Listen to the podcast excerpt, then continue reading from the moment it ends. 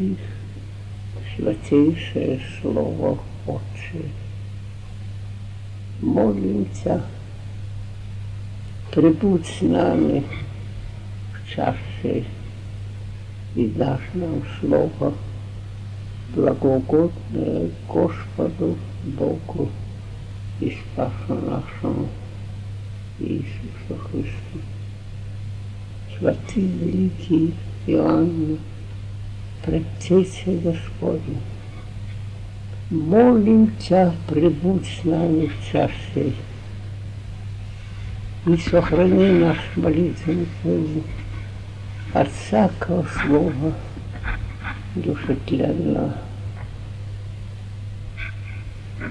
Преподобный Отче Силуаны, Отче наш, Его же словом нами в чаше.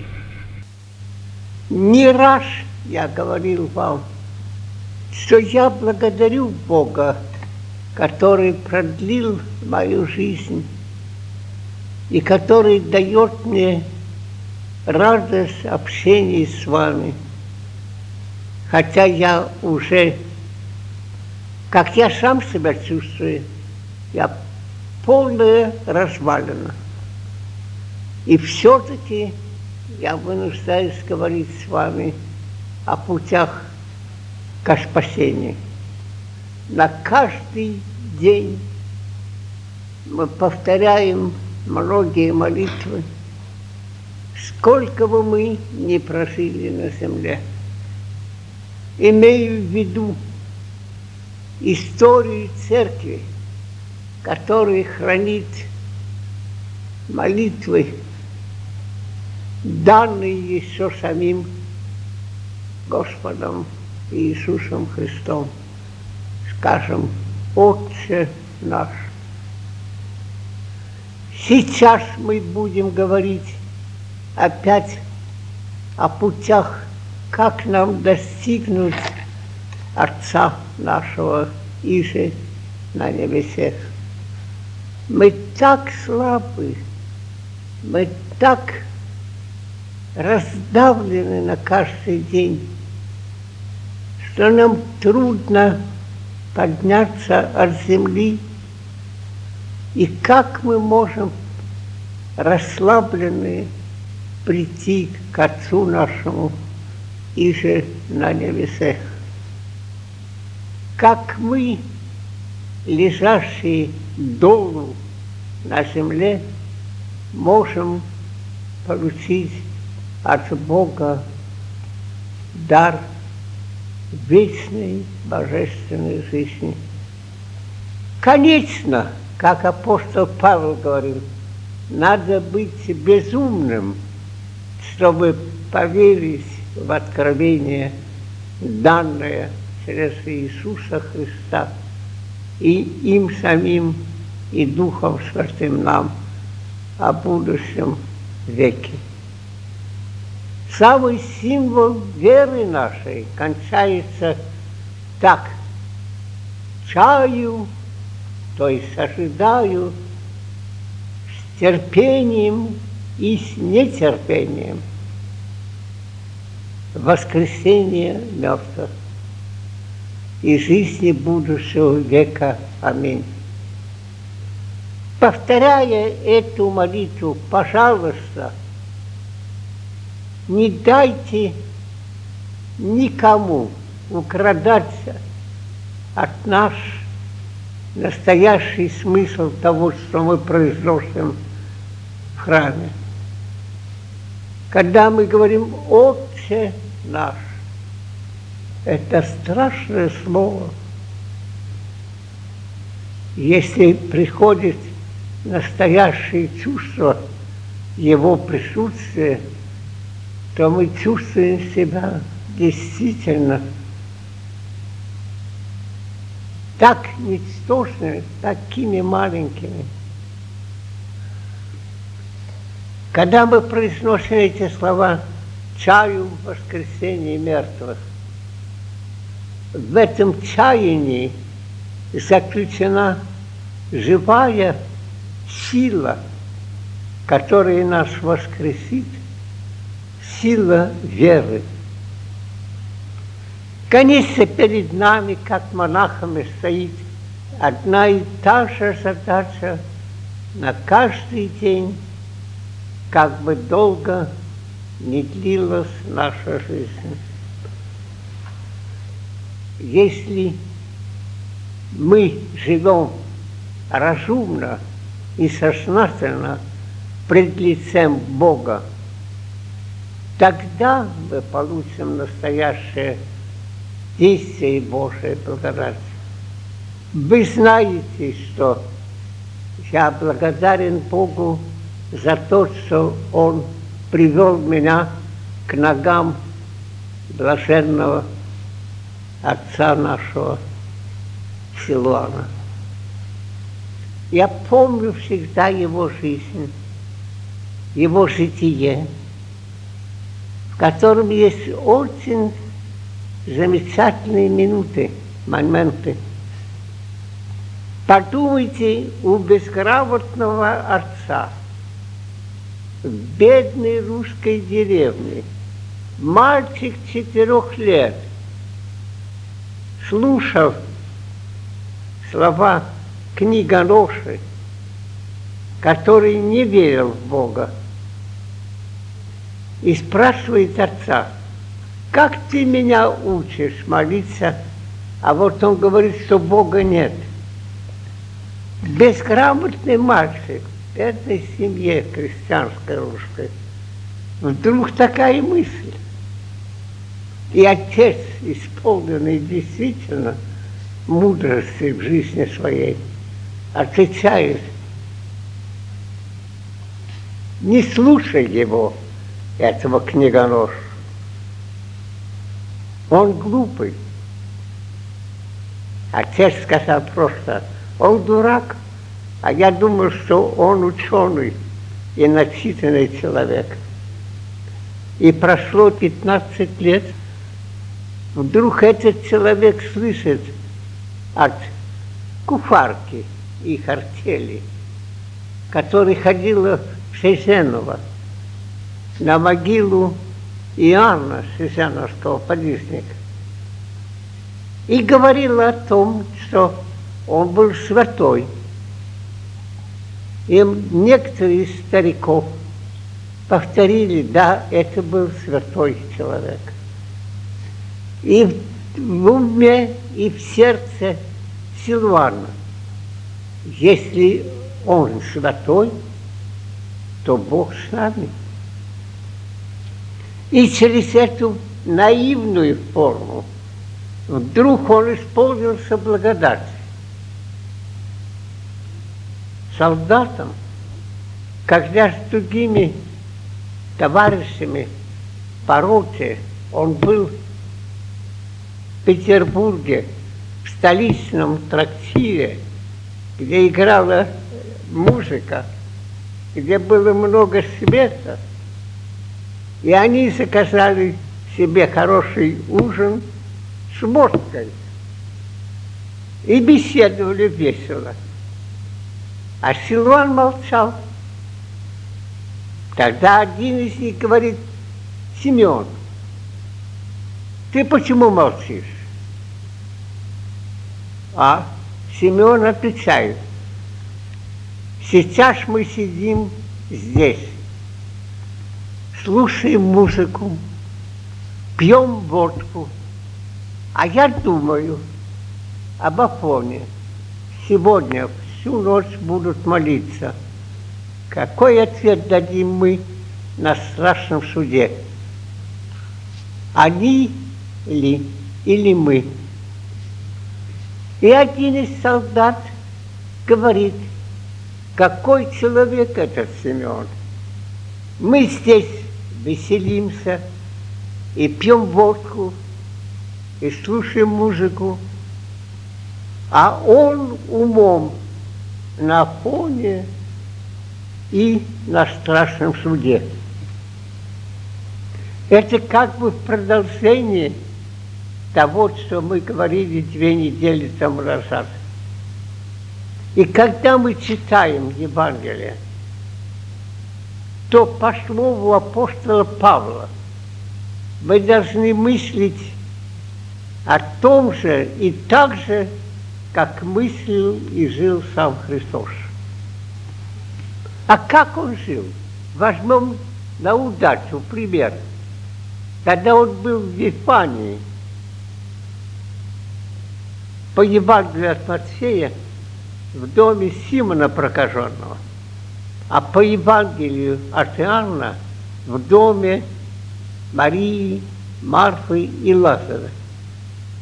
Итак, если говорить по Евангелию от Иоанна, Мария, сестра, возливала драгоценные мира на главу Христа, воскресившего Лазаря.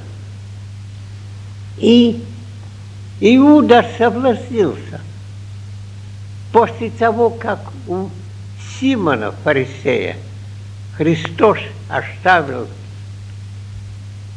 женщину целовать его ноги, конечно, это был страшный момент для Христа. И на второй раз, когда какое-то проявление со стороны женских э, душ, сердец к нему любви, соблазнялись апостолы. И Иуда пошел предать его по Евангелию от Иоанна. Но что Господь думал, когда Мария посыпала на него это драгоценное мира? Где был его ум? Судя по тому ответу, который он дал апостолам, он говорил, что она приготовила меня на погребение. Значит, он думал о предстоящих ему страданиях, о предстоящей ему смерти. Когда мы живем, и на нас нападают мелкие, страстные помыслы, то мы должны научиться переходить умом в мир божественный, который открылся нам через Иисуса Христа и Духа Святого. Хранить наш ум постоянно в Боге. Вот что нужно нам, монахам.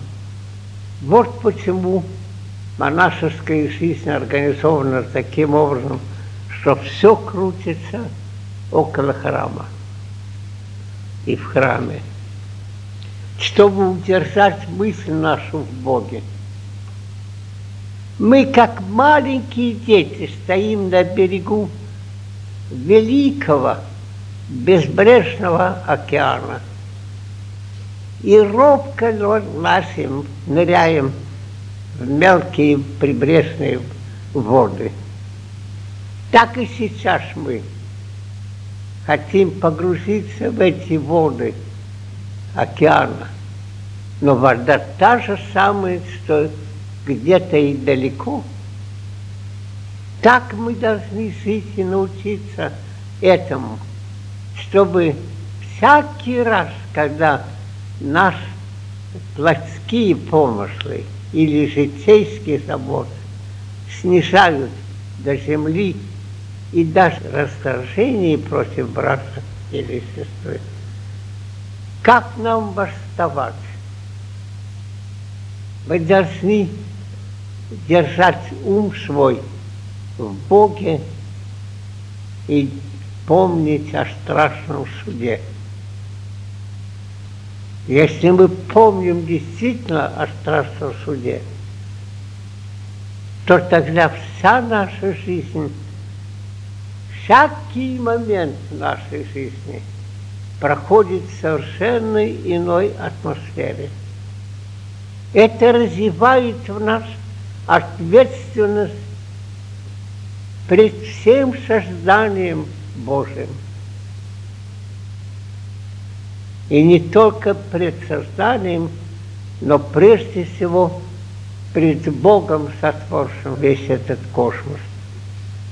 От маленьких действий наших каждый день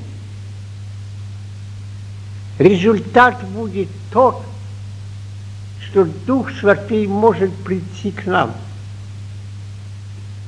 Это то, что Исаак Сирин сказал, очисти место, и придет Дух Святый и научит.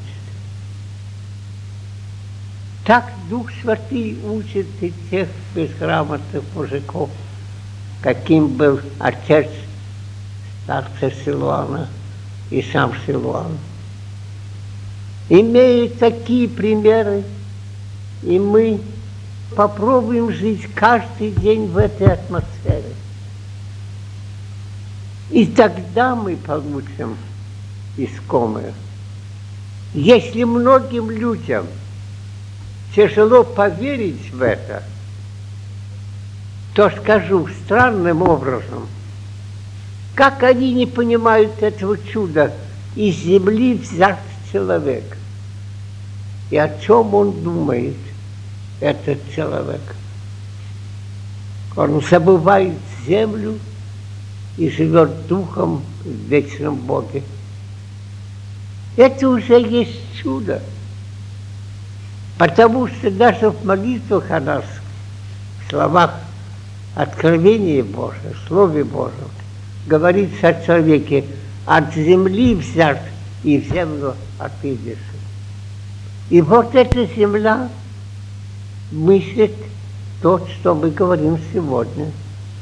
Вы знаете, что я говорю без всякого приготовления, что все мое приготовление только в молитве. А какое слово я вам скажу, я сам не знаю заранее. Но есть у нас одна основная цель. Все-таки мы должны преодолеть присутствие в нас смерти. И так из земли взятый получает дыхание от Творца и является живою душою, а потом подобным Сыну Божию воплощенному персоной и постасью.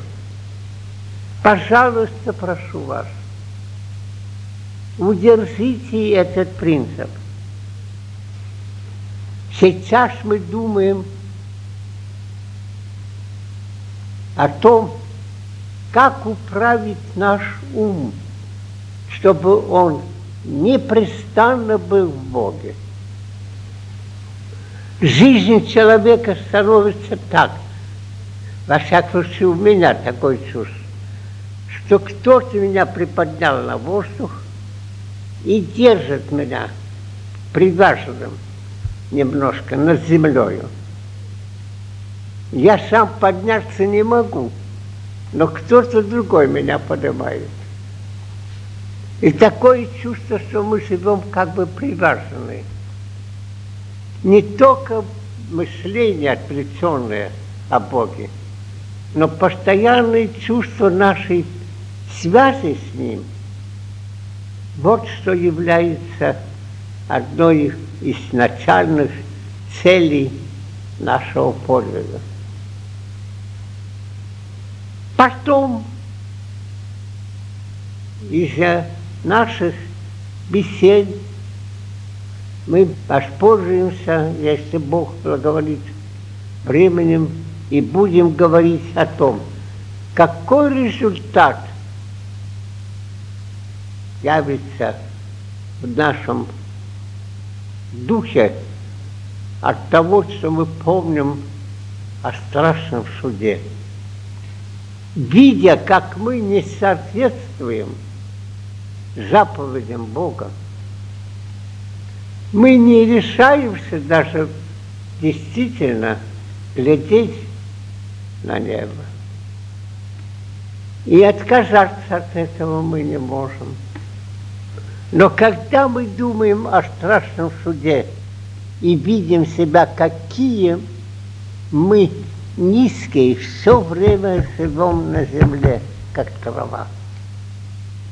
Человек, яко трава, яко цвет цельный, так отцветет. Но придет Дух Святый сам к нам и даст нам то,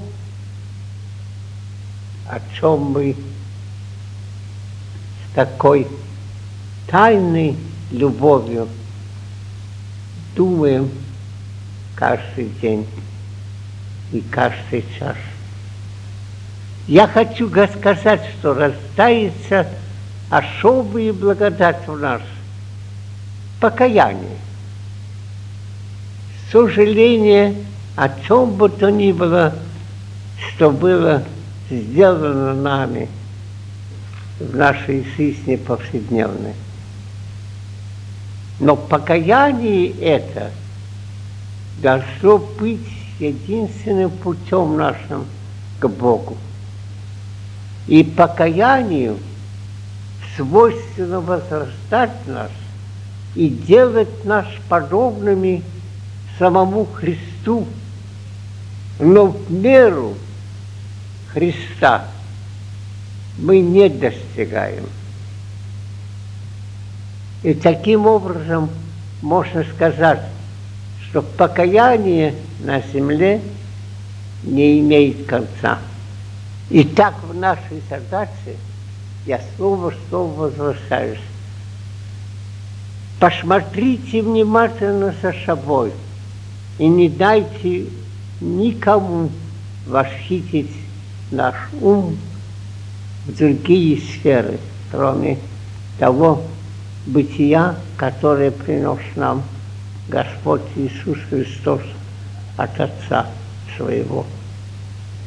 Вы видите, какой я бессильный, как я обессилел от старости и от болезней.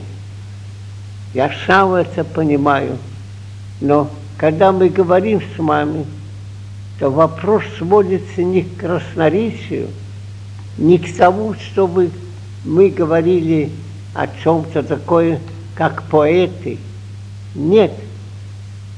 Но наша жизнь простая, однако постоянно в Боге. И теперь я скажу только маленький практический способ, как переходить умом на мысль другого порядка. Когда нам приходит какая-нибудь мысль, которая не соответствует закону евангельскому, мы говорим, Господи, исцели мой ум.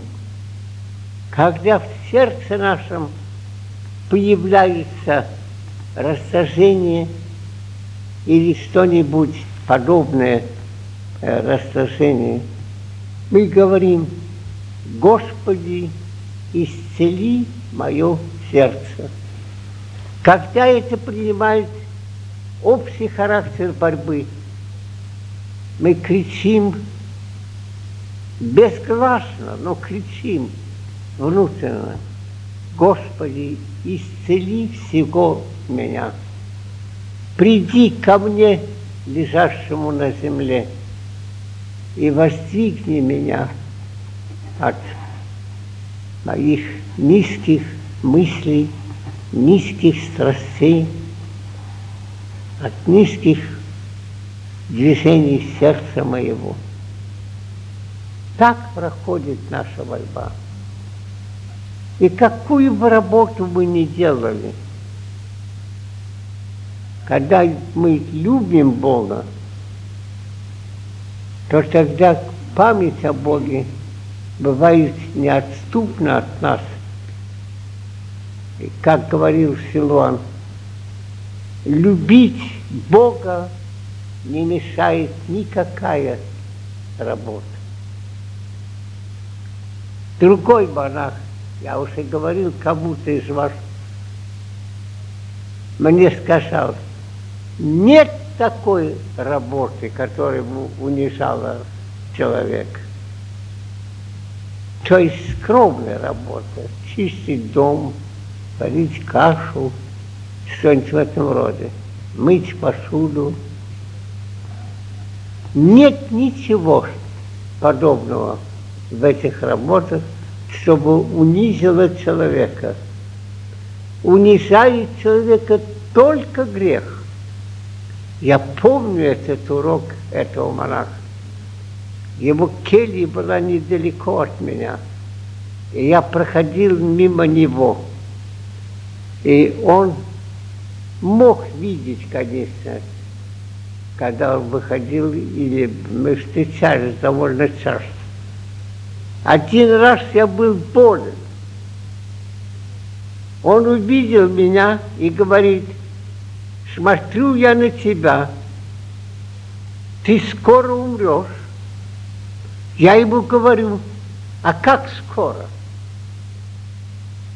Я полагаю, он отвечает, что тебе только два года жить. Я ему говорю, что отце Серафиме, его Серафим звали, значит, вы меня не считаете монахом? Почему ты так говоришь? Я боюсь, что вы меня э, вводите в заблуждение, потому что я думаю каждый день о смерти. А вы мне говорите, два года я буду жить еще. Тогда он ответил, если бы я сказал тебе еще шесть лет, и тогда не хватит нам дней для покаяния. Так что он вылез из моего крючка. Да. Что хотя бы нам оставалось шесть лет и больше, все равно на каждый день мы должны каяться. Было бы, конечно, интересным рассказывать о многих вещах, которые мне пришлось пережить на фоне. У меня была своя забота. Как мне перемениться всем моим существом, чтобы стать действительно христианином. Но если бы я был писатель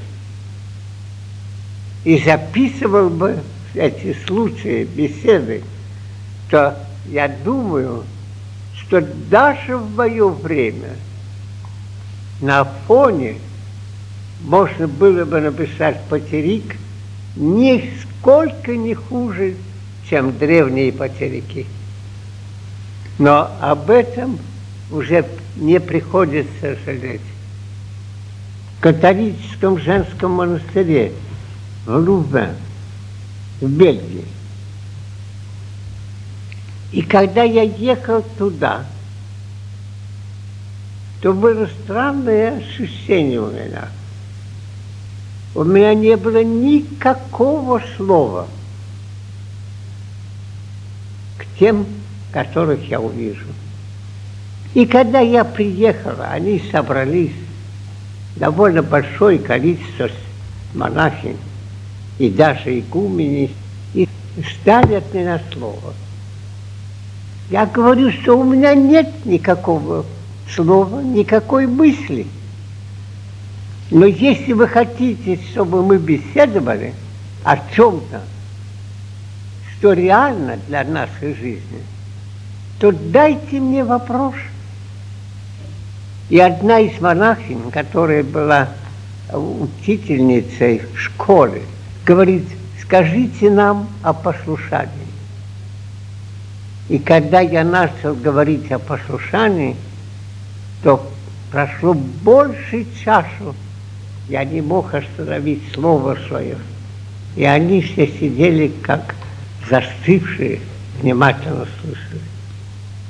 Так я иногда хотел бы, чтобы вы тоже мне поставили вопрос. Потому что опыт показал, когда мы читаем приготовленное уже слово, то в этом приготовленном слове, когда его читают, вдруг исчезает жизнь. И оно перестает действовать. А когда оно растается из самой нужды жизни, тогда оно обладает энергией, которая действительно может перерастать людей. Когда я начал говорить им о послушании, к чему оно приводит, как послушание, монашеский подвиг, вводит наш поток божественной воли, то конец этого, что человек повторяет слова Христа «Аж есть». То есть нам дается опыт бытия, опыт быть, не бывать, а опыт быть. Когда бытие, исходящее от Бога самого, становится нашей жизнью. Так и вы иногда помогайте мне, пожалуйста, молитесь каждый за каждого и за всех. И все вместе да молимся мы о каждом человеке, о каждом брате. Достойно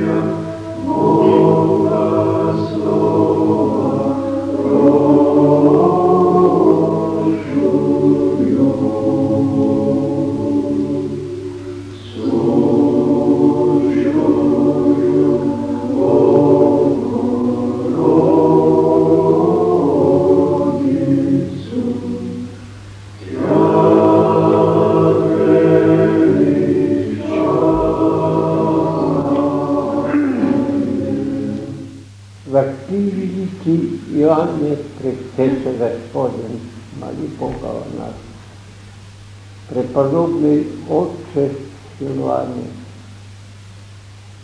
расписай нас молитвенный союз, молитвенный святых Отец наших, Господи